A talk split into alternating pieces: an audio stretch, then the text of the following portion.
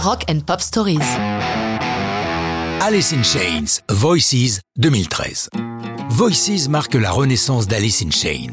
Les années 90 ont été celles du succès.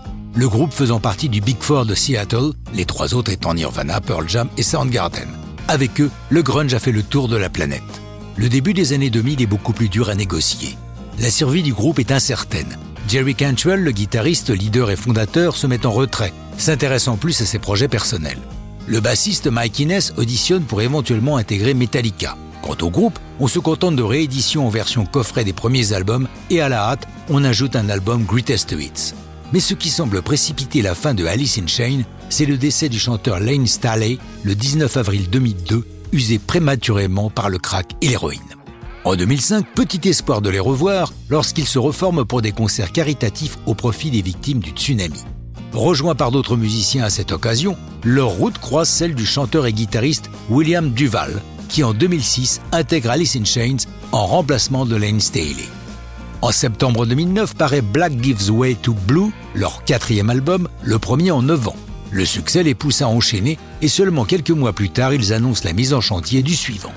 Sa réalisation va mettre du temps, car le groupe donne de nombreux concerts, mais ils écrivent beaucoup sur la route et lorsqu'ils débarquent au Henson Recording Studio de Los Angeles, ils ne sont pas en manque de matériel et entament le tri parmi toutes ces chansons. La première à être composée pour ce futur disque est Voices, due à la plume inspirée de Jerry Cantrell. Il la compose juste avant d'entrer à l'hôpital pour une chirurgie de l'épaule. Il nous le raconte. Juste avant l'opération, j'ai écrit la chanson en deux jours. C'était immédiatement après la tournée et je me suis dit que c'était un super titre. Je l'ai envoyé à chacun des membres du groupe et tout le monde a réagi avec enthousiasme.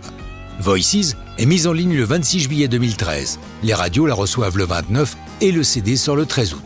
Le 5 septembre 2013, un clip réalisé par Robert Schauber apparaît sur les écrans.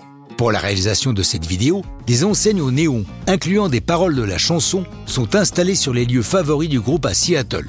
Si vous connaissez la ville, le Mama's Mexican Kitchen, The Comet, le Central Saloon, etc. Ces enseignes sont laissées en place quelques temps afin que les fans puissent faire des selfies à publier sur Instagram.